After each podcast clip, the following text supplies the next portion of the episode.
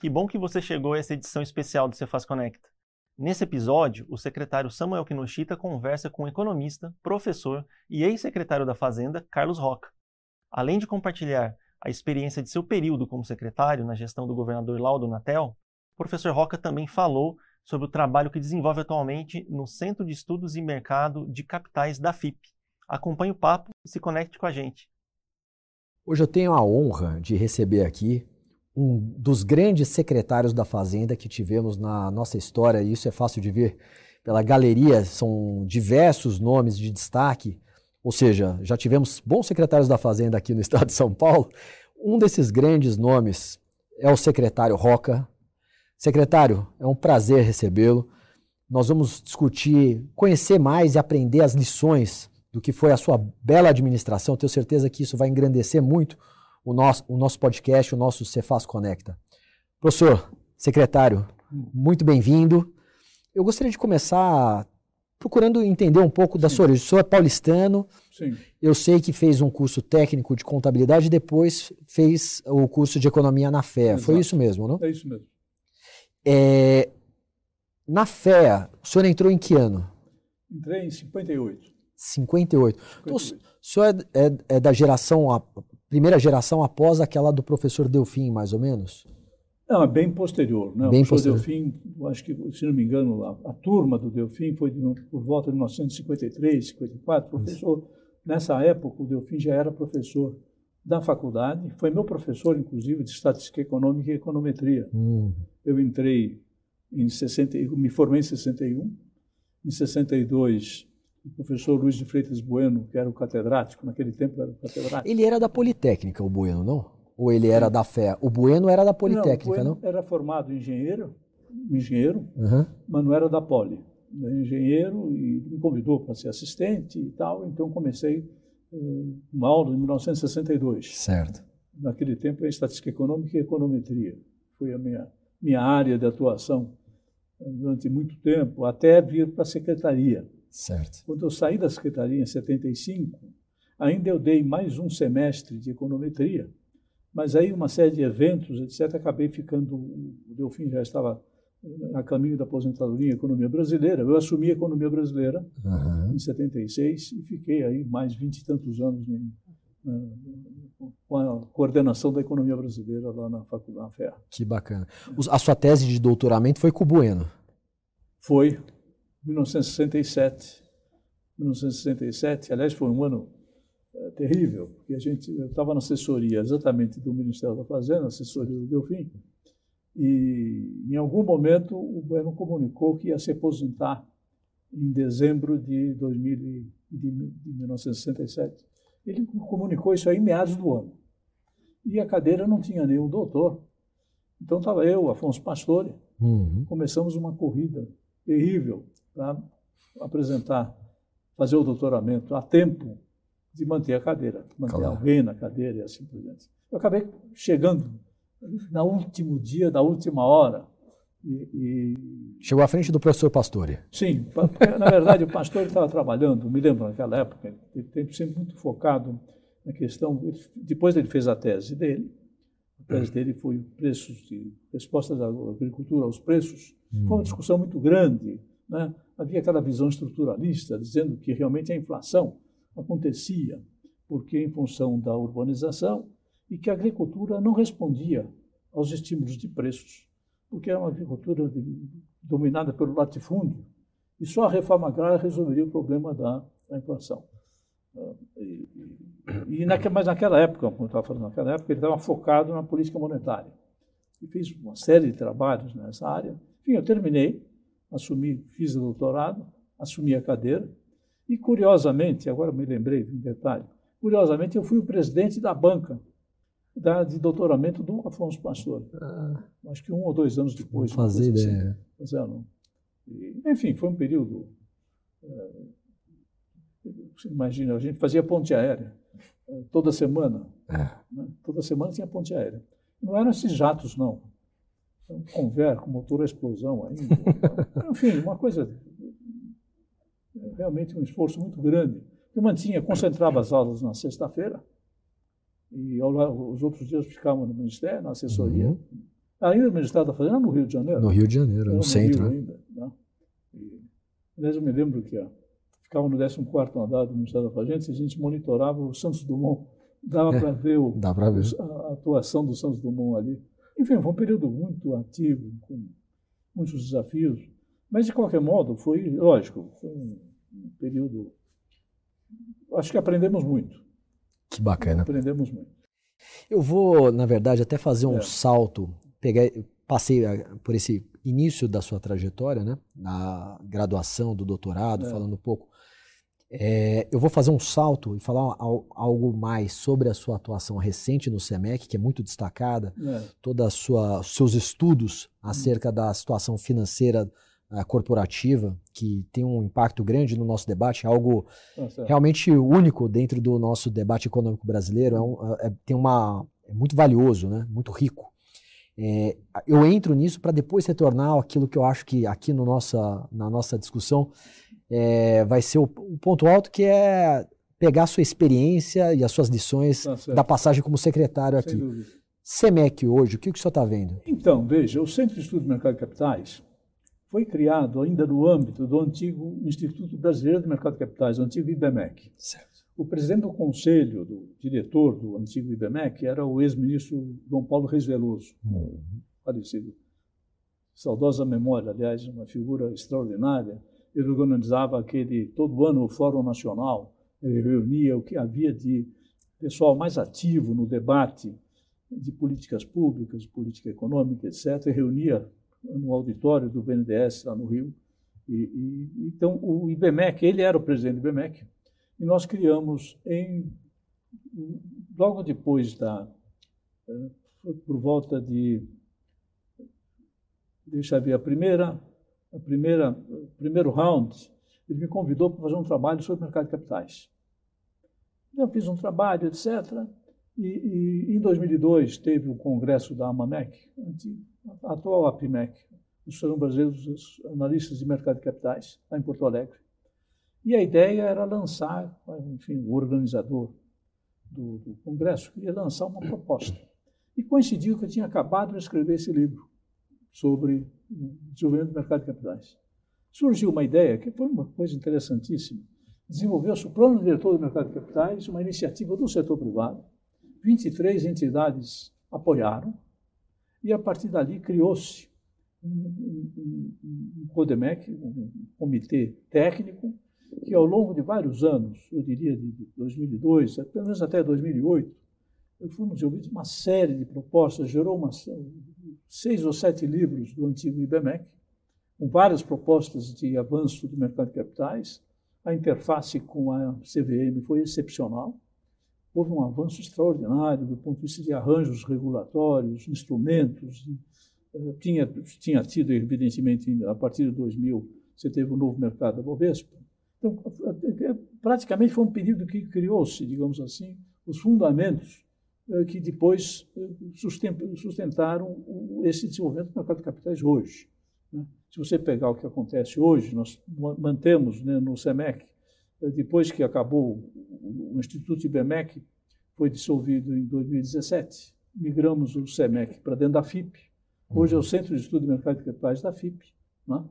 E, e a gente mantém sistematicamente esse, esse monitoramento do mercado de capitais. Muito mais do que isso, nós desenvolvemos um modelo que parece é uma forma é um, uma versão simplificada da matriz de fluxo de fundos. O Brasil não. ainda não tem a matriz de fluxo de fundos. É, os americanos fazem Exatamente. aquele flow of funds que Exato. é meio... flow of funds. Então nós criamos negócios que nos permitem reunir informações e ideias, uma dúzia de entidades públicas e privadas, e conseguimos enxergar então todo o fluxo de poupança financeira originação, Fantástico. intermediação e alocação da poupança financeira.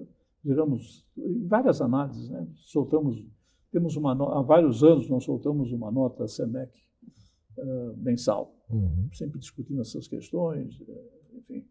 Então é isso, essa, essa atuação continua até hoje. Não, sem dúvida. E mais recentemente, eu acho que nem é o ponto aqui ser tão conjuntural, o senhor estava um pouco preocupado, me pareceu, pelo, pelos relatórios, com a questão do crédito, né? sem dúvida. É, a partir desse, exatamente, com esse modelo, nós conseguimos extrair desse conjunto, que é um desafio, hein? você começa a pegar as estatísticas financeiras, Se você somar, você tem dupla contagem para todo lado, não dá para saber o que está acontecendo. Nós conseguimos, com esse modelinho, eh, tivemos até um, um apoio muito grande da FIPECAF, naquela época, o professor Irã Siqueira Lima, que era presidente da FIPECAF, deu muito apoio, nós trabalhamos lá, desenvolveu-se esse modelo. Então, como é que a gente, o que nós observamos? É, lógico, essa política monetária restritiva, essa taxa de juros, o foco básico é restringir a oferta de crédito. Você tenta controlar a demanda, evidentemente, através de uma taxa de juros mais elevada, controlar a inflação. Né? Acontece que é a questão de grau. Né? O que nós tivemos a partir do segundo, principalmente de meados de 2012, 2022, foi uma mudança radical de cenário. Por quê? Você teve, a maior parte das empresas aumentou muito o endividamento em 2020, com aquela queda forte da taxa de juros, uhum. aquelas medidas emergenciais, uma grande ampliação da liquidez. As certo. empresas aumentaram, nós temos todos os dados, aumentaram bastante o seu endividamento, com juros muito baixos, e se defrontaram com uma recuperação muito rápida. Logo, a partir do terceiro trimestre de 2020, já começou a ter recuperação. Em 2021, o PIB chegou a crescer 5% uhum. em cima de 2020.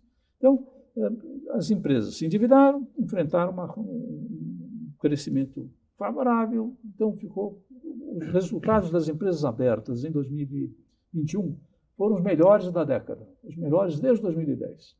A partir de 2022 começa a virar o jogo completamente. Você teve a política monetária, começou a puxar fortemente a taxa de juros, a Selic estava em 2%, a partir de março começou a subir, uhum. chegou até lá. Ao longo de 2022, a velocidade do crescimento começou a cair. Você teve aquele choque de preços que começou com os arranjos da cadeia de oferta, teve a guerra da Ucrânia. As empresas saíram daquela situação extremamente favorável, um degrau enorme de custo financeiro e uma perda de crescimento. Tá então, isso realmente está na origem, é, a origem desse problema. Nós caminhamos na direção quase de uma crise de crédito, foi exatamente essa enorme volatilidade macroeconômica que levou as empresas a enfrentar. E mais recentemente, nós passamos a monitorar o que aconteceu com a oferta de recursos especialmente depois da, do evento dos lojas americanas em janeiro, uhum. que teve um aumento enorme da percepção de risco de crédito. Aumentou forte, restringiu a oferta de crédito bancário, caiu fortemente também a oferta de recursos do mercado de capitais. Né? Então houve um aperto muito grande. Até tivemos um, um avanço forte na adimplência, aumento de, de, no número de recuperações judiciais, enfim tal. Agora, a partir de maio, junho, começou a dar um sinal de, de abrandamento desse quadro, apesar de que ainda você tem uma massa muito grande de empresas com dificuldades. Uhum. Uma coisa que nós geramos, digamos, de análise, no conjunto das empresas abertas no primeiro trimestre, a taxa de crescimento das despesas financeiras continua muito acima da taxa de crescimento do, da geração de caixa. Ou seja, a sinalização ao final do primeiro trimestre que a coisa ia piorar. E andou piorando ainda um pouco. Lógico, a expectativa agora, embora leve um tempo, deve começar a cair a Selic agora em agosto, mas até isso fazer diferença leva um tempo, né? porque a queda não vai ser instantânea, não vai ser muito tão significativa daqui até o fim do ano. Uhum. Dizer, você ainda ter taxas reais ainda relativamente elevadas. Mas, enfim, continuamos aí trabalhando nesse. Não, um trabalho fundamental, e esse é o seu trabalho mais recente, que fundamental porque é uma informação que a gente não encontra em outra fonte, né? Essa que é a, a natureza peculiar, é. desse então, trabalho. O né? curioso é o seguinte, veja, você tem dados, por exemplo, tem dados do Banco Central, você tem toda a parte de crédito bancário, todo o detalhe que você quiser.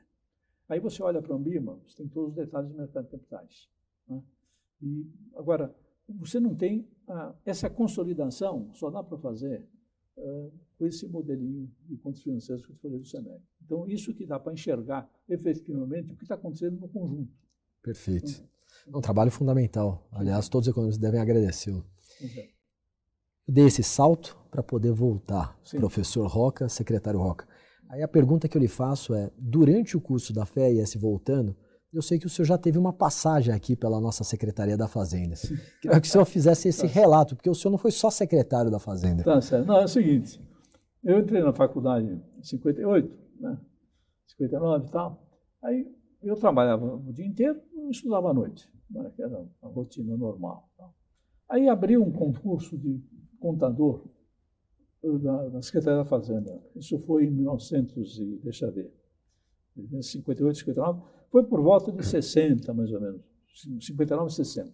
Eu entrei no concurso, passei. E, e passei a ser contador, eu acho que era contador guarda-livros que chamava, na CS 92, que era que tu cuidava da contabilidade patrimonial.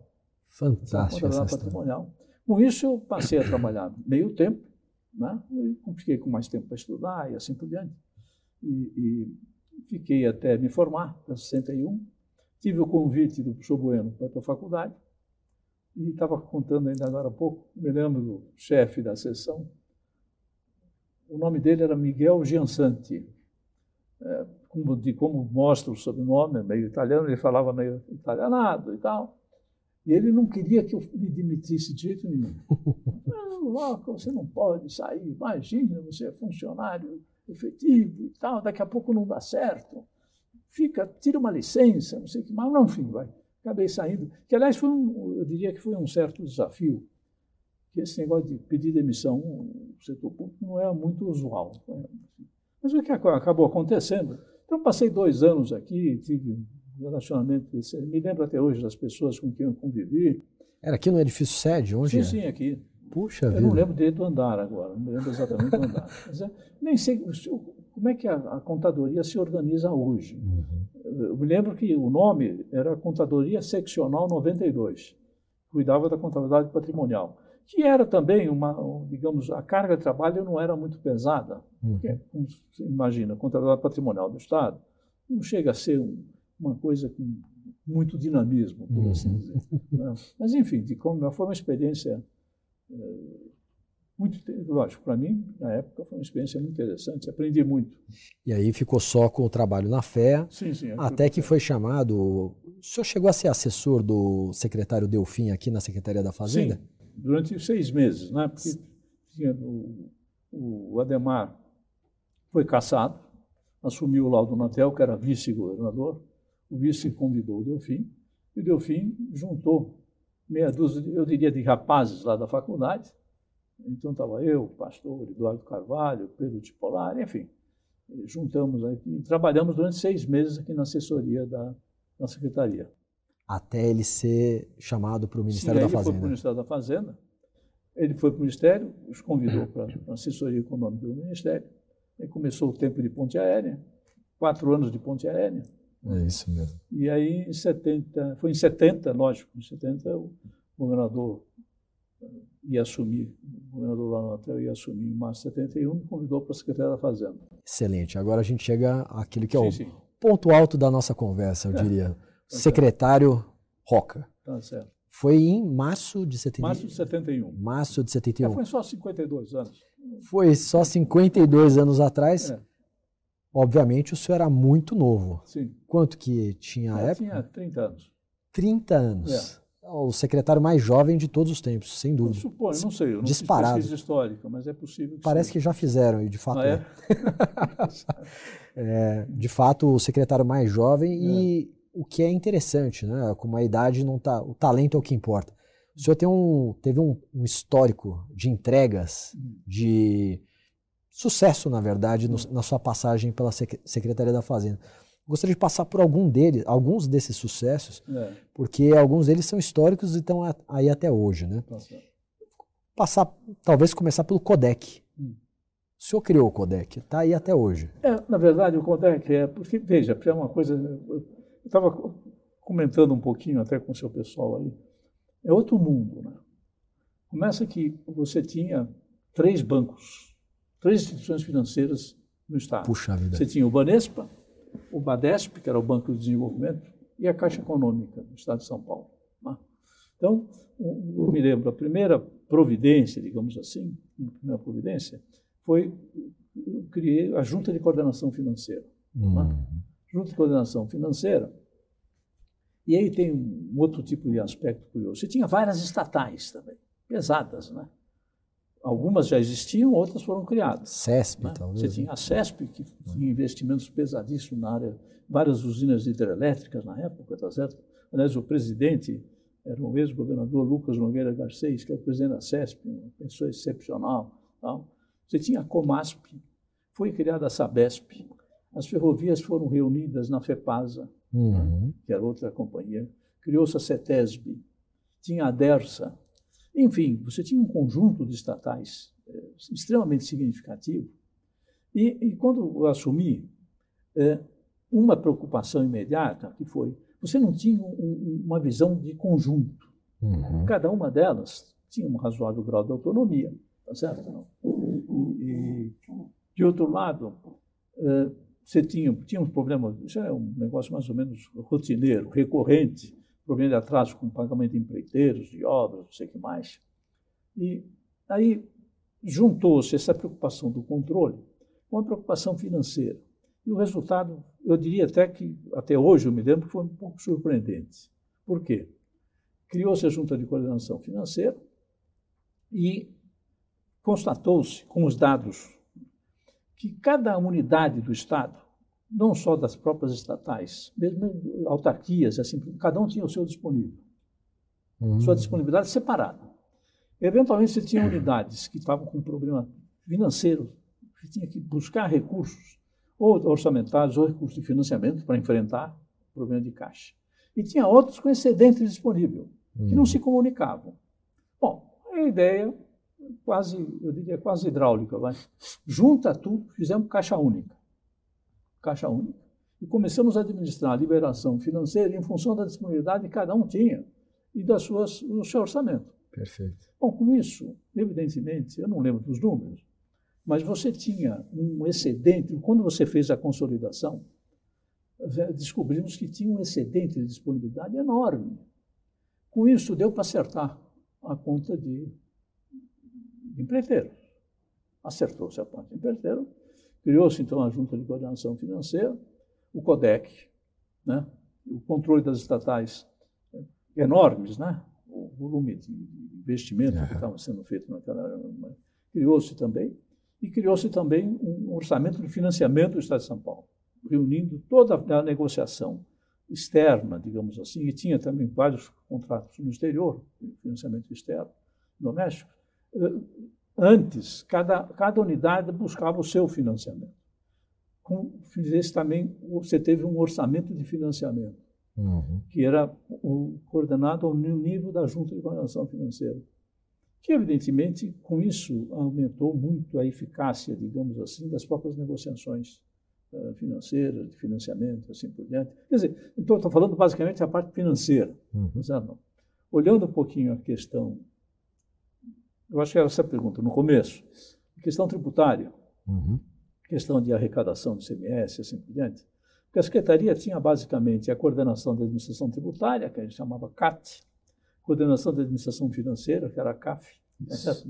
E tinha a parte que era mais ligada à reforma administrativa, a parte de sistemas, tinha aquela interface com a Prodesp, Uhum. tá certo? Não?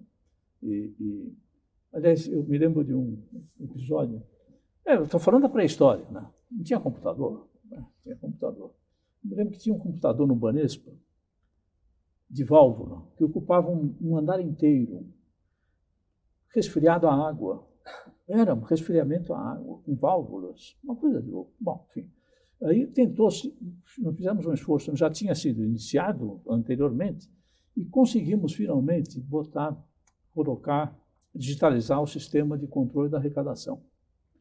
Um pequeno problema, começou a rodar, e aí o sistema que foi desenvolvido só conseguia fechar a arrecadação quando tivesse tudo certo. Digamos, sem nenhuma crítica ao pessoal, era no começo, tá certo? Não? Era um sistema, eu poderia talvez um sistema um pouco ingênuo. É, é como se ele não, não incorporasse a existência de erros de toda a natureza que acontece, como você sabe, num sistema como esse. Claro. A entrada vem das guias de recolhimento feitas pelo próprio, pela própria empresa, contribuinte. Então não tem como garantir a priori que não vai ter erro. E obviamente tinha, não aparecia erro. Bom, para resumir a história, passamos uns três ou quatro meses sem saber direito o que estava acontecendo com a arrecadação, uma sensação realmente horrível. Sensação é horrível, mas naquela época É. eu imagino que é, a- o senhor pegou uma arrecadação crescente. Sem dúvida. É, era um período diferente né, da situação do país e do Estado, né? Olha, é outro mundo. Outro mundo. Outro mundo. Eh, Eu tive revendo um pouquinho esses dados, porque em várias áreas de economia brasileira a gente sempre tem aquelas séries todas e tal. A taxa média de crescimento no período de 70 até 74 do PIB foi 11,3%. É um negócio acima do padrão chinês. É o que o país crescia nessa época. O mundo crescia mais ou menos 4, 4,5% ao ano. Nós estamos crescendo a mais de 11%. Outro mundo. Outro mundo. Inflação provavelmente era mais ou menos 20, 25% ao ano. Né? Uh, aliás, o Estado ainda tinha naquela época bônus rotativos. Era um título público do Estado de São Paulo. Né? É, isso não temos mais. É, né? mas não era, o volume não era significativo. Uhum. Não era significativo, porque esse mercado de dívida também ainda estava muito no seu início. Esses tal, né? títulos né? eram os paulistinhas. É, é, exatamente, bônus rotativos, que chamam, bônus rotativos. Emitia séries com vários vencimentos, enfim. Eram... Então, quer dizer, no, no começo, só para voltar à sua pergunta original, no primeiro, meu primeiro contato com a secretaria acabou basicamente focando essas questões que eu coloquei. A questão do controle das estatais, controle do sistema financeiro, a Junta de Coordenação Financeira, o CODEC, e na questão da, da área tributária, você teve realmente a digitalização do sistema. E a gente vai lembrando, né? É, tinha um, uma, uma, questão, evidentemente, a, a, correção monetária é uma coisa muito posterior a essa data, não tinha esse negócio de correção monetária. Uhum. Então, o que acontece? A gente constatava que atrasar o imposto era um bom negócio porque o custo do retardo, estamos falando em termos de multa, assim por diante, era menor do que o custo financeiro. Resultado, o jeito que atrasasse o imposto, ele tinha um bônus, porque não tinha correção nenhuma, tinha a multa, mas se você fizesse a conta, era mais barato o sujeito atrasar o ICMS do que pegar dinheiro em banco. Incentivos importam, professor. É, sempre você imagina, fica difícil. Fica difícil. Fica aí, difícil. Qualquer dificuldade, a empresa já sabia para onde ia caminhar. E uma providência que foi ainda alguns meses depois, foi exatamente estabelecer um sistema de custo financeiro, garantindo, buscando garantir que o custo financeiro do atraso era maior do que a, o custo do financiamento. Não era um negócio punitivo, mas era no sentido de dizer, olha, se o sujeito fizer as contas, ele vai preferir pagar o imposto do que deixar de pagar o imposto. Vai ter, acaba tendo um subsídio que distorce, inclusive, a concorrência. Né? Se você distorce esse negócio, todo sujeito que não paga o imposto sai na vantagem competitiva com a empresa que pagou. Sem dúvida, né? sem dúvida. E... Incentivos econômicos importam. Tá certo, sem dúvida. eu, eu acho que foram basicamente essas outras questões. Lógico, eu trouxe uma equipe, eh, essa, se eu pudesse, até gostaria de fazer homenagem. Foi uma equipe pessoal ficou comigo desde o primeiro dia até o último dia. Puxa. Não. Do primeiro dia até o último dia. Eles eram da fé? Muitos da alguns, é, a maioria, da, muitos da fé, outros não, tá certo? Não. Então tinha lá, não sei se eu, se eu deveria mencionar, eu, meu receio de mencionar alguns nomes, e talvez eu esqueça outros, mas enfim, alguns eu posso mencionar. Né? Tinha o Paulo Fazano, que era o chefe de gabinete, tinha o Antônio Carlos Rocha, que infelizmente acabou de falecer, era da administração tributária, uhum. o Pedro Barotti, que era da administração uh, financeira, Uh, tinha, imagina, o Sérgio de que é professor da faculdade até hoje, está aposentado, mas tá, tá, ele que organizou, foi o primeiro esforço de organização do CODEC, foi o Sérgio Eudíssimos e o Eliseu Martins, que também me ajudou na época, nessa área, tá certo? Uh, os presidentes do Banespa, Badesp, Caixa Federal, Caixa Econômica Estadual, né? Moura o professor Campilha, enfim, vai ser difícil lembrar todos, mas enfim, é, é, é um pessoal que realmente foi excepcional. Uma coisa que eu tenho registro, nós tínhamos também, no, no âmbito tributário, nós tínhamos as reuniões do CONFAS, né? Você deve conhecer. O CONFAS, ele começou mais ou menos nessa época, não? Nessa 70, época, acho que foi o Delfim que começou. Então, de vez em quando tinha essa reunião. Uh, era uma, era uma dificuldade chegar a qualquer tipo de acordo. Né? Até hoje é. É, bom, uma disputa, eu diria legítima, vai, legítima. É Cada secretário está atrás de buscar. E já era tava, a decolagem da guerra fiscal, é dessa época, tá certo? Dessa época.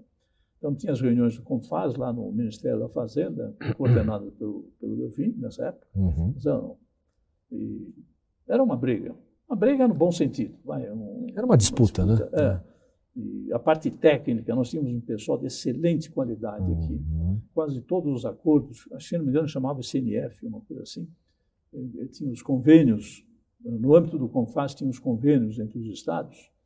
A contribuição de São Paulo foi sempre excepcional. Nós tínhamos um pessoal de primeiríssima qualidade. É, até hoje, até hoje. Né? E, e foi uma experiência extraordinária, com toda dificuldade. Tem também aquela parte um pouco mais, como é que eu diria, um pouco mais bizarra, vai? Nessas reuniões de secretários, a dificuldade de chegar a uma coisa era muito grande. Uhum. Né? Então tem toda uma história, talvez seja em parte verdadeira, em parte imaginada, sei lá. Eu vim fazer aquelas reuniões no Ministério da Fazenda, ainda lá no Rio de Janeiro.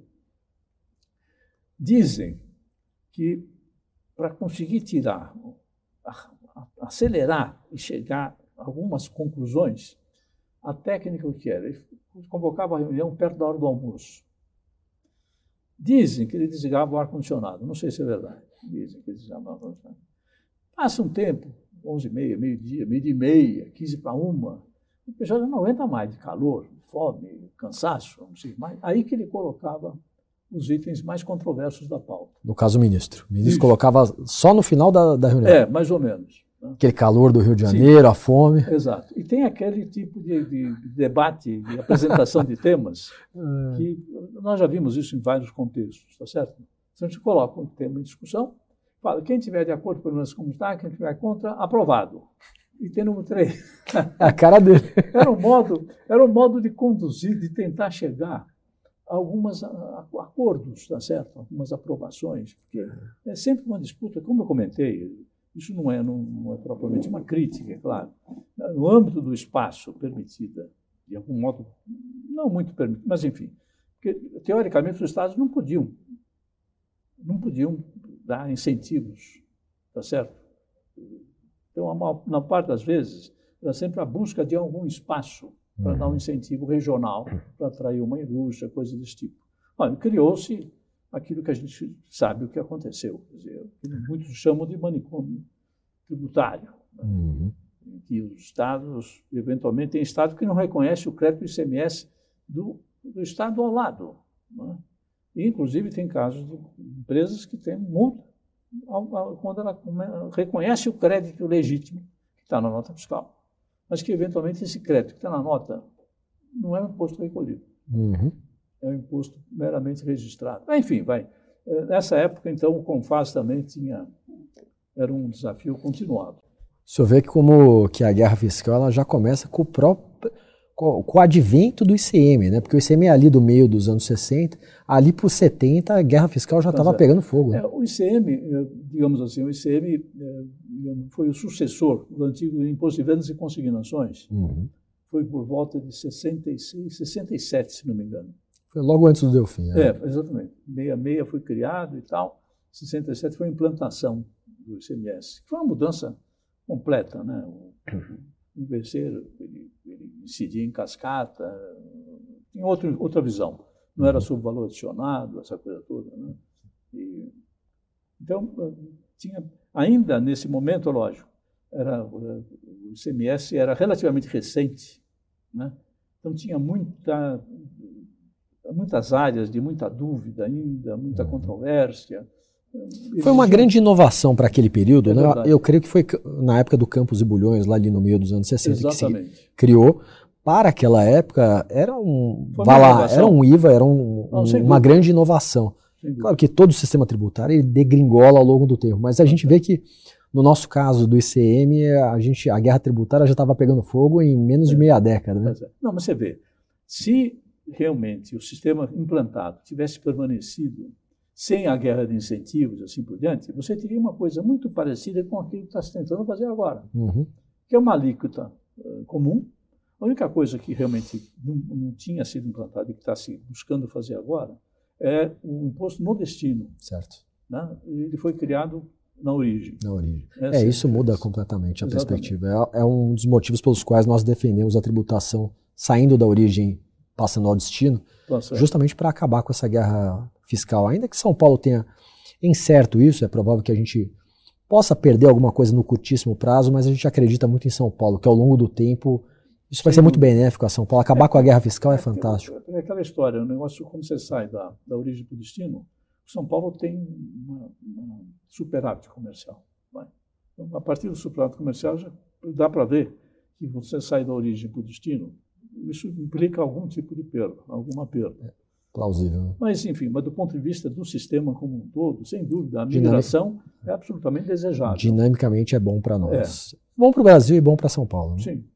Olha, como a gente sabe, tem, começar, tem uma lista de exceções e de reduções aí que podem levar essa, essa alíquota básica para um nível excepcional. Saiu um trabalho do IPEA recente, né? uhum. né? em torno chega a 28%. Os pessimistas acham que se adicionar mais vantagens, mais exceções e tal, vai bater 30. Aí fica uma coisa absurda, né? uma carga absurda. A partir de um certo momento a coisa fica tão, eh, digamos, exagerada que eventualmente você começa a criar um prêmio muito grande para qualquer esquema de sonegação. Isso é altamente indesejável. Altamente indesejável. Não, sem dúvida. A gente está no meio. É. Estamos gravando agora no meio dessa discussão, né? Exatamente. Teve a aprovação na Câmara. Vamos ver, vamos colocar as nossas posições, vai ter todo o debate no Senado. Tá Mas, em princípio, é um avanço para o país, né? Então, Sem a gente dúvida. tem que tentar batalhar para diminuir essas exceções e alguns, alguma, promover algumas melhoras tá para o Brasil e para São Paulo, né? É verdade. Mas, professor, para além da reforma tributária, então a sua passagem por aqui foi de 70... 71 a 75. 71 a 75. Além do CODEC, além da, digamos, é, digitalização de processos sim, aqui sim. Com, a, com o uso do computador, que é fantástico. Além de toda essa, digamos, arquitetura financeira e das estatais que o senhor promoveu aqui, o senhor também teve uma, uma, um efeito importante também sobre o RH. Como que era o RH nessa época aqui na Secretaria da Fazenda? O senhor já disse aqui, por conta do Confas, que nós tínhamos técnicos e ainda os temos. Sim Aqui os técnicos são excepcionais, é isso que dá baliza para o secretário poder trabalhar sem também. Dúvida, como que era nessa época o RH? Como que funcionavam as coisas aqui na Secretaria da Fazenda? É, olha, nessa área mais específica de RH, na, a minha lembrança, eu tenho mais registro de duas áreas que tinham a ver não só com a Secretaria, mas do Estado como um todo. Você tinha o Conselho Estadual de Política Salarial, Ainda temos. É, tinha um Conselho de Política Salarial, era até o Vitor Martelli, né, que era o coordenador, e que se defrontava, evidentemente, várias organizações eh, legítimas, representantes do, do funcionalismo do Estado. Né? Uhum. Precisa dizer que a mais importante era ligada aos professores. Naquela época, se não me falha a memória, já tinha quase 300 mil professores, coisa desse tipo. Então, era uma negociação salarial continuada. Então, tinha vários estudos e assim por diante, negociação e tal. E tinha uma outra área, que era a área que a gente chama de reforma administrativa, uhum. que era outro desafio eh, muito grande. Né? Desafio, como sempre. Como sempre, eu suponho que a qualquer momento, desde lá até hoje, você tem a fotografia, você vê a questão da reforma administrativa que está no Congresso, que não anda. Uhum. É, é muito difícil, né? muito difícil, porque um, um, cada um, cada grupo, digamos aqui, cada segmento do funcionalismo, tem a preocupação, seus interesses legítimos. Quando você soma tudo, um pouco a cada história, fica maior que o PIB. fica maior que o PIB, porque as demandas são enormes. E, e é um contexto completamente diferente do, do contexto do, do, mercado de trabalho privado, de empresas, assim por diante, tá certo? Não. Você tem todo esse contexto de, de, de estabilidade, carreiras pré-determinadas. Ah, às, às, vezes você tem, você tem, vários desafios, às vezes com alguma frequência, eu tenho visto nos últimos, especialmente nos últimos tempos, o tamanho da carreira é muito estreito, uhum. né? muito estreito, especialmente no plano federal, que sai, é uma coisa mais divulgada, uhum. né? em que você puxou muito o nível de remuneração. Dos de entrada né? da carreira, frequentemente muito acima até do próprio mercado. Perfeito. Mas, em compensação, depois a perspectiva de ascensão é, é pequeno. É pequeno. É. Então, combina uma série, você acabou de falar agora há pouco, questão de incentivos, assim, quer dizer, você realmente acaba tendo um grau de incentivo muito baixo, tá certo? Uh, em termos de incentivo para as pessoas, etc. É, é, um desafio. O RH é sempre um desafio, tá certo? Porque as pessoas, evidentemente, atuam legitimamente uh, uh, em função do seu interesse imediato, da perspectiva de carreira, e, e tá certo? Não? E sempre foi um desafio grande. Então, tinha essas duas áreas que trabalhavam basicamente com esse um aspecto de RH para o Estado como um todo, não era para a Secretaria, para o Estado como um todo. Certo. E aí, já se discutia essa reforma administrativa naquela época? Sem já dúvida. tinha essa percepção? É, e, teve, e também tem uma, uma, questão, você tinha uma questão também de, de controle, né, de auditoria, por assim dizer, de auditoria do Estado. Uhum. Né? Algumas áreas, como sempre, são mais sujeitas a problemas de desvios e assim por diante, é complicado, né? Uhum.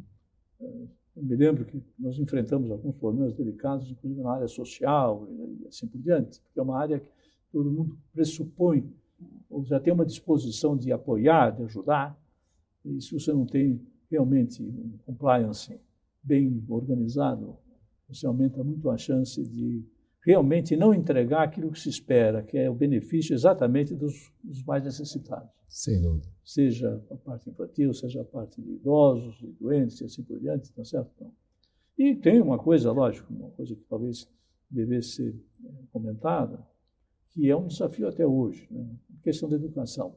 Uhum. A questão da educação. A gente, sistematicamente, a gente acompanha esses dados, né? acompanha esses dados, se vê um, a, questão, a, dificuldade de, de qualificar, de qualidade das nossas crianças, certo? A alfabetização que se esperaria acontecer no primeiro ano, no terceiro ano ainda não aconteceu. É. Hoje você vai para o ensino médio, que você tem desistência muito grande. lógico, é uma, uma faixa em que, lógico, uma população que depende muito, lógico, da geração de renda, de começar a trabalhar. Uh, você ainda, só mais recentemente, se, se propôs a reforma do ensino médio, no sentido de você realmente qualificar técnicos de nível médio. Criou-se aquela ilusão que todo mundo vai ser doutor. Todo mundo é nível superior no Brasil inteiro. Não dá, né? Você não tem nem corpo docente, nem condições para fazer isso. Claro. Nem é desejável. As pessoas se formam com nível superior quando o mercado está absolutamente eh, desprovido de pessoal técnico de nível médio. Uhum. Você vê agora essa revolução toda tecnológica, você requer um aumento muito grande pessoal qualificado na área de informática, formação de métodos quantitativos, matemática, etc. E é coisa que a gente não tem avançado. Uhum. Não tem avançado. Agora se propôs a reforma, enfim, vamos torcer para caminhar na direção correta. Como a gente sabe, crescimento, é, taxa de investimento e economistas, produtividade total de fatores. Uhum. E por trás disso é basicamente tecnologia e recursos humanos qualificados. Sim. Inovação tecnológica e gente qualificada. É esse o, o segredo. É claro que é, tem alguns, a gente sabe, a própria pesquisa econômica, desde mais de 30, 40 anos, sabe como é que funciona isso. Por que as empresas investem em inovação? As empresas investem no ambiente competitivo para realmente ser competitivas, melhorar a sua taxa de rentabilidade. Se tem um mercado muito protegido se reduz fortemente o incentivo à inovação. Essa, no fundo, é uma economia fechada, com muita proteção. Você lembra o tempo da reserva de informática? Né? Uhum. 12 anos de congelamento. O mundo estava engatando quinta marcha já na área de informática, e nós, nós aqui passamos 12 anos congelados, proibidos terminantemente de avançar em informática, que ameaçava a segurança nacional. Tinha que ser brasileiro tinha a menor condição de fazer uh, um avanço nessa área. Fechou-se o país. É. Eu diria que uh, a Reserva Informática inaugurou esses 40 anos de semi-estagnação, baixo crescimento. Fecha a economia, você não tem acesso à tecnologia, não pode. Aí, protege daqui, aumenta dali, incentivo, subsídio, não sei o que mais. Enfim. É... Não, o senhor está absolutamente correto, é, professor. É, olhando um pouquinho para a experiência internacional, se olhasse com um pouquinho de atenção, vai ver quais economias que foram bem-sucedidas. Basicamente usaram o comércio exterior como alavancagem. Uhum. Exemplo chinês, vai. A China é a maior experiência, o maior experimento bem-sucedido. Você tirou 500, 600 milhões de chineses da pobreza. Lógico, não estou propondo estabelecer aqui o, um politburo. Uma ditadura do, regime, do Partido Comunista no Brasil, não é nada disso. Uhum. Mas quais são os ingredientes disso? Os ingredientes não são tão difíceis de enxergar. Eles colocaram todo ano, talvez eu tenha exagerado um pouco, cerca de 200 mil chineses nas melhores universidades do mundo durante 30 anos. Qualificaram, investiram pesadíssimo em educação. Abriram a economia, criaram todas as condições de atrair o investimento. Transformou-se na fábrica do mundo. Não foi fechando a economia, foi abrindo a economia. Perfeito. Essa foi. Mas eles não são os únicos. Você vê lá atrás, o Japão, a Coreia, né? Você tem os, os asiáticos. Imagina o Vietnã, depois da guerra toda, está tá avançando fortemente. A própria África, hoje, você tem vários países já que estão avançando rapidamente. Não é se fechando, é abrindo. Mas, por alguma razão, a gente mantém essa visão, manter a economia fechada. Pode ser que dessa vez dê certo, é pouco provável. Ainda a gente fez muita coisa na última meia década, um pouco mais que isso, né? Reforma previdenciária, reforma trabalhista, novo marco do saneamento, vários novos marcos legais. Faltam três coisas bem importantes: reforma tributária, na qual nós estamos trabalhando, essa abertura comercial, né? Integrar o Brasil ao, ao mundo, né? Absolutamente correto, para realmente alavancar essa, o aumento de produtividade em direção à fronteira tecnológica. E outra coisa que o senhor colocou é a questão da reforma administrativa. Essa eu acho que a gente tem chance de avançar, talvez numa próxima administração, né, com outra percepção. Veja, é uma situação delicada, porque tudo, no fundo, o grande desafio é político. O grande desafio é político. É. Então, eh, digamos assim, objetivamente, você pode segregar duas coisas. Existem algumas direções que são, você pegar, vai, não vou dizer que é unanimidade, mas 80%, 90% das propostas são conhecidas. Uhum. Agora, mudança sempre implica em você eh, ter que enfrentar interesses legítimos estabelecidos na situação atual. É nesse sentido que a retomada do crescimento, o maior desafio, eu diria, é de natureza política. Que nós, se precisa mudar, você percebe que tem vários grupos que vão ter que ser uh, ajustados. E, e, não há como fazer isso aí em 24 horas. Esse, essa questão da integração econômica mundial. Isso envolve uma verdadeira reestruturação do sistema produtivo. É impossível imaginar isso aí. Tem que é um horizonte, por exemplo, de cinco anos, vai ser, ser modesto. Pelo menos um horizonte de cinco anos, que você antecipa o programa inteiro. Não é surpresa. Você vê, um, um, evento de política econômica que foi muito bem sucedido, o Plano Real, não teve surpresa. Ao contrário daquela visão de pacotes, um belo dia você acorda, abre o jornal, Naquele tempo abria o jornal, não ligava o computador, abria o jornal. e tinha uma surpresa de toda a natureza, nada disso. O que deu certo, uma experiência muito bem sucedida, saiu de um processo inflacionário crônico para a estabilização, no plano real, não teve surpresa. Ele foi examinado, detalhado, pré-anunciado, cada passo já todo mundo já sabia o que ia acontecer. Uhum. Nós pode, podemos fazer isso, mas isso envolve, um mínimo, uma visão de longo prazo, nós, nós estamos muito na parte do curto prazo. Né? A gente discute o próximo mês, o próximo trimestre. O longo prazo aqui é um ano. Pode ser, né? Aliás, esse é outro detalhe do, da economia chinesa. Né? Plano quinquenal, plano para 2035. Os caras estão trabalhando com essa visão. Agora, você comentou, acho que é muito importante, nós tivemos avanços institucionais extremamente importantes nos últimos anos. Né? A reforma providenciária, que o plano federal saiu, o plano estadual municipal a coisa retardou, alguns avançaram, outros não, não é certo? Não. Você teve na parte, no próprio sistema eh, financeiro, nova lei de falências, você tem todo esse programa de modernização liderado pelo Banco Central, de avanços uhum. regulatórios, cadastro positivo, duplicata eletrônica, Open Finance e assim por diante. Quer dizer, você teve avanços muito significativos do ponto de vista institucional Então, quer dizer, nós não estamos parados, avançou-se bastante. E, e, agora eu acredito que é, é quase, às vezes, uma coisa que me vem na cabeça que é, é hidráulico.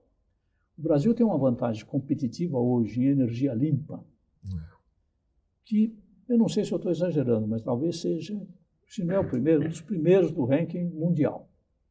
Né, você pegar os dados de 2022, entre 85% a 90% da energia utilizada é energia limpa. Ou é hidrelétrica, ou é eólica, ou é solar, né? ou é de resíduos e assim por diante. Então, e, e tem toda essa perspectiva de hidrogênio verde, que tem um potencial absolutamente extraordinário. Né? Absolutamente extraordinário potencial de crescimento. Uh, eu fico um pouco triste, porque eu pego no jornal, o volume dos investimentos em hidrogênio verde no mundo, o Brasil tá, poderia estar representando uma liderança clara, mas está eh, meio distante disso. Porque aí também entra também aquelas dificuldades. Quem está numa indústria? Ah, então não pode importar aquele componente, não. Pode não, vai custar o dobro. E aquele outro componente? Outro dobro. E tal, não sei o que mais. É complicado. Mas tem um potencial extraordinário. Eu acho que em algum momento isso deve ficar claro. E eu tenho a minha expectativa é que realmente a economia brasileira, o Brasil consiga, consiga efetivamente é, aproveitar essa oportunidade. Em diversas frentes, né, professor? Sim. Na verdade, eólica, solar, a cana-de-açúcar, que já tem Sim. um histórico grande aqui no Sem estado dúvida. de São Paulo. Então, assim, a miríade de possibilidades para essa, digamos, novas, novos formatos de energia, Sim. formatos mais limpos, etc. A gente tem um potencial inacreditável, né? A gente tem um interesse muito grande aqui no estado de São Paulo. Já está acontecendo, você vê. O, a, o, eu estive vendo recentemente o investimento em energia eólica e solar está liderando os investimentos nessa área de energia, Sim. Tá certo? Que é muito forte. Né? Então tem um potencial realmente é, muito importante. E eu acho que em algum momento nós vamos conseguir enxergar é, e, e, e explorar esse, esse, potencial. Porque aquela história, né, secretário, um crescimento de 1,5%, 2% ao ano, você não resolve problema nenhum. Tem milhões, como a gente sabe, uma darinha de, de miséria, tem 33 milhões com deficiência nutricional grave e assim por diante.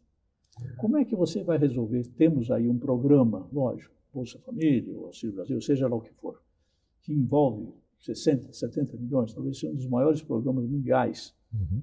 de, de, transferência de renda. A pergunta é a seguinte: crescendo 1,5% ao ano, quantos milhões vão estar dependendo do Bolsa Família daqui a 10 anos? 60? 85? 90? Não tem solução. Por outro lado, do lado fiscal, como é que você faz para realmente conseguir administrar a questão do, do endividamento público. É aquela história que você, você conhece melhor que eu. Você tem o crescimento do PIB e tem a taxa de juros da dívida pública. A taxa de juros da dívida pública, estou chutando, é 5%. Crescimento 1,5%, 3,5%. A, a, a carga da dívida vai crescer para sempre. Para não crescer para sempre, você tem que ter um superávit primário. É, não tem solução, não resolve. Quer dizer, você tem que crescer. Se, se se alguém pergunta, qual é a capa? Lógico, isso pode parecer até uma coisa meia óbvia. Sem crescimento, sem acelerar o crescimento, não temos solução para o problema social nem problema fiscal. Não tem solução, não tem jeito. Não tem jeito. Não, não perfeito. É. Professor Roca. Pois não. Agora entramos um, na parte, o senhor mencionou, falou de política. Vou lhe fazer duas abordagens, as duas últimas perguntas, até para não onerar okay. demais o seu tempo. Não, imagina, é um prazer. Perguntar, governador Laudo Natel, como Sim. era a atuação dele, qual era esse relacionamento com a Secretaria da Fazenda, alguma dica para o secretário da Fazenda atual? imagina. O Laudo Natel, eu tive, imagina, eu não o conhecia, não o conhecia. Uhum. Ele teve contato mais com o Dafim, que era secretário da Fazenda, e, e, e atribui a essa relação o fato de eu ter trabalhado naquele tempo e tal, me convidou. Era uma pessoa extremamente simples, extremamente simples. A origem dele era no interior de São Paulo, se não me engano, São Manuel. Né? ele participou junto com o Amador Aguiar no Bradesco, ele era funcionário, depois foi diretor do Bradesco e assim por diante. São Paulo também, um São Paulino roxo, foi presidente de São Paulo, então, pessoa muito simples, muito objetiva. Ele, ele, ele adquiriu, ele adquiriu o, a designação de governador caipira. Ele viajava o tempo todo, de carro. Detestava andar no avião. Né? De carro. Conhecia o Estado ponta a ponta o tempo todo. Puxa. Ele tentava me levar, infelizmente ele não conhecia, não tinha muito sucesso, porque eu estava mais ligado aqui e tal. E ainda a interface do governador, eu diria que, eu não quero exagerar, mas acho que um dos melhores governadores que um secretário de Fazenda gostaria de ter. Veja, lógico, não é crítica nem nada, é lógico, o, o chefe do Poder Executivo é o governador. Ele foi eleito, tem um programa, tem compromissos e assim por diante, e vai fazer o programa que ele tem que fazer. A única questão, que, qual é o ruído potencial?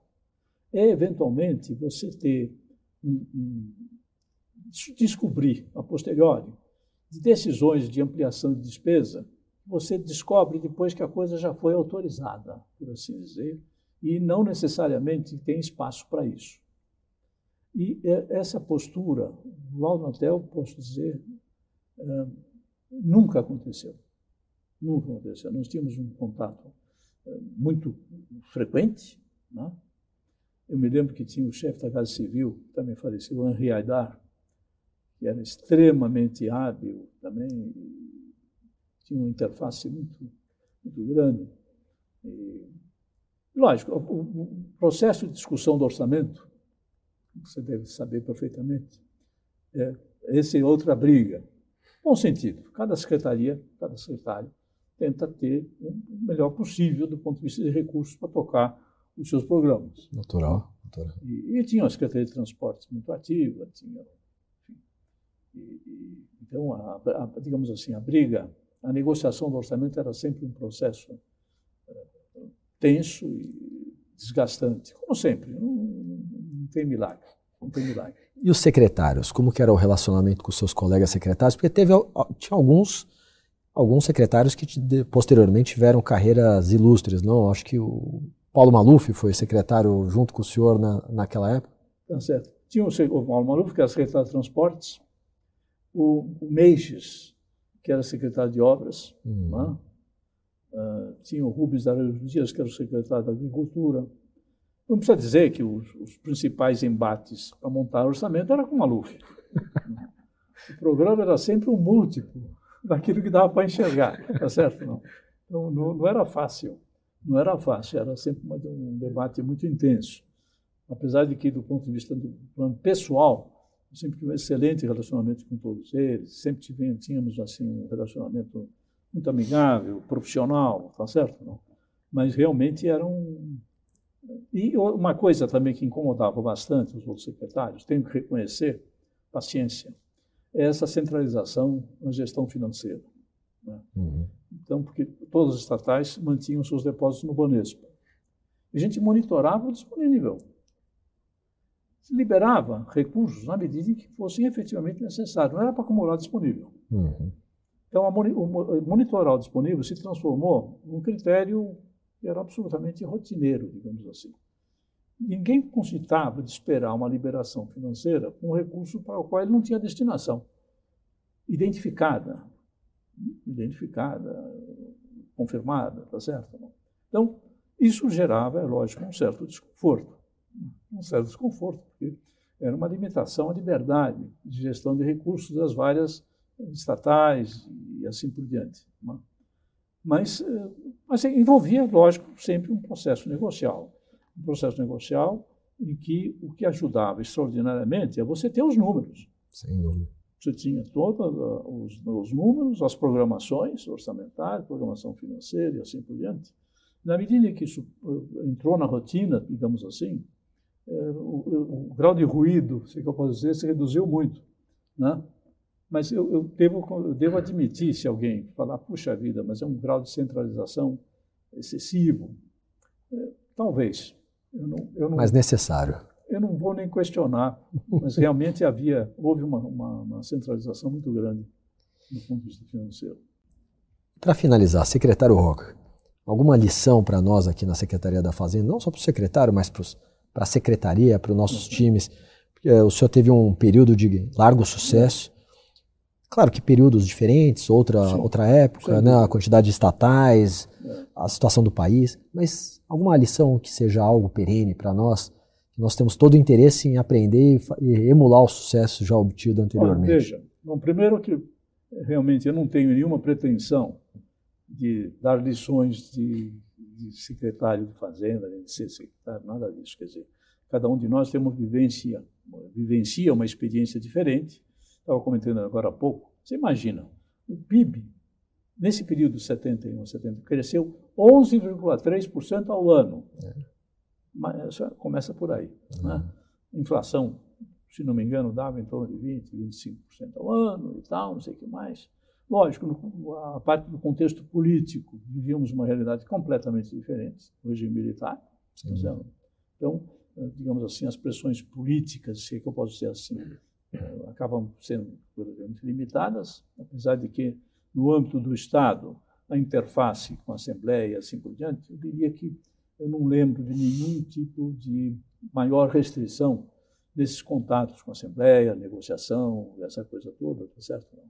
Do ponto de vista da Secretaria, eu acho o seguinte, a Secretaria, e não é para ser agradável, todo mundo sabe, a Secretaria tem uma tradição uh, extraordinária no Estado de São Paulo, a Secretaria de Fazenda, pela qualificação, a dedicação do seu pessoal, um pessoal extremamente profissional, preparado, tá certo? Preparado e assim por diante. O que eu poderia, o máximo que eu poderia uh, dizer a respeito da Secretaria da Fazenda é realmente essa, esse avanço continuado do ponto de vista de sistemas, de controles, né, a digitalização, qualificação das pessoas, né, isso acaba sendo muito importante. Na interface externa, eu acho que pouca coisa pode contribuir de modo mais negativo em relação à própria arrecadação do que a percepção de que aqueles que sonegam, aqueles que não cumprem as obrigações tributárias, saem-se melhor do que aquele que cumpre. Então, essa é uma questão de incentivo fundamental. Incentivo fundamental. Quer dizer, é preciso assegurar realmente que, no âmbito das empresas, na medida que um olha para o outro, vai saber que as empresas que têm melhor desempenho são exatamente que cumprem as suas obrigações tributárias. Acho que não, não, não, não se pode permitir a percepção de que quem sai melhor é aquele que não cumpre a obrigação tributária. Esse é um ponto fundamental. Me lembro agora de um detalhe. Se não me engano, nós lançamos um programa, nem lembro se quanto tempo, um negócio de, de, bom contribuinte, uma coisa assim, uhum. certo? Que era como se fosse premiar, se é que eu posso dizer assim, reconhecer a, o papel do bom contribuinte. Excelente. Então, um estímulo à conformidade. É, sem dúvida. E do ponto de vista da secretaria, essa, essa, essa questão do controle, essa interface com as demais secretarias, a questão orçamentária e tudo, eu acho que a, a, a manutenção da integridade da secretaria, no seu, na sua posição de responsável, e agora juntando fazenda e planejamento, responsável pelo orçamento, pelo planejamento, realmente eu acho que é, é uma questão de compliance, quer dizer, é uma questão de cumprir rigorosamente com os protocolos, com as rotinas. Isso é crucial. Né? Porque, como acabamos de dizer, até conversamos um pouquinho antes de sentar aqui, veja, é natural, legítimo, a gente entende, todas as áreas do Estado que dependem de recursos estão sempre brigando para conseguir o melhor possível, para aquele quadradinho, para aquela, para aquela área. E o papel do planejamento da fazenda, de algum modo, envolve tem uma posição central ao lado, é lógico, do próprio chefe do Poder Executivo, do governador, mas tem um papel fundamental na manutenção da credibilidade do processo, uhum. né? da correção das coisas. Quer dizer, o fato de você ter realmente um processo de muita disciplina, né? porque qualquer, ainda que seja a melhor das boas intenções, qualquer desvio por aí, cria-se uma, uma questão de credibilidade. Eu acho que a, a Fazenda tem uma tradição e deve defendê-la, de credibilidade externa, a interface que ela tem, digamos assim, no âmbito de, seja do legislativo, da população como um todo e assim por diante, e, e eu diria até principalmente, como uma coisa do cotidiano, na, na máquina do Estado. A Secretaria, se eu pudesse fazer um comentário, uma coisa que me vem na cabeça, como sendo fundamental, não pode deixar escorregar isso aí O primeiro momento em que, da parte das demais áreas, começar a achar que por essa razão especial as coisas são atropeladas, é, realmente eu diria que você não consegue mais controlar esse negócio. Né? Uma concessão puxa a outra. Bom, esse exemplo da discussão da reforma tributária é parecido com isso aí. Né? Aí tem, ah, não, vamos pegar só essa exceção aqui. Essa outra exceção aqui. Quando você chega na 15 Perfeito. deixou de ser exceção. deixou de ser exceção. É, é, o novo normal. O novo normal é tirar pedacinho daqui, tirar pedacinho. Não, não, não dá. Não pode deixar, não claro. Isso realmente não está alinhado com aquilo que eu acho é a tradição da Secretaria. Eu tenho muito orgulho de ter trabalhado como funcionário e ter atuado como secretário. Eu acho que é uma máquina realmente excepcional, qualidade, pelas pessoas, pela tradição, eh, e por ser parabenizado também de estar à frente da secretaria. Tenho certeza que você tem mais lições a dar do que eu. Não, coisa nenhuma, é uma honra e eu, eu, fico lisonjeado, muito obrigado. Mas é, eu fico feliz, na verdade, de ter a oportunidade, ter tido essa oportunidade agora no nosso bate-papo, poder passar não só para os nossos servidores, para o público mais amplo, todas essas lições, lições mesmo. Inclusive essa final que é muito importante, que é essa é, é, resguardar essa credibilidade, esse papel histórico da, da nossa secretaria. Professor e secretário Roca, muito obrigado pelo nosso bate-papo. Eu que agradeço a oportunidade. Devo dizer que essa, nos, ao longo dos últimos anos, em nenhum momento eu tive um momento como esse de ligar um pouco, olhar um pouco no retrovisor e fazer esse retrospecto. Para mim foi um, momento muito prazeroso.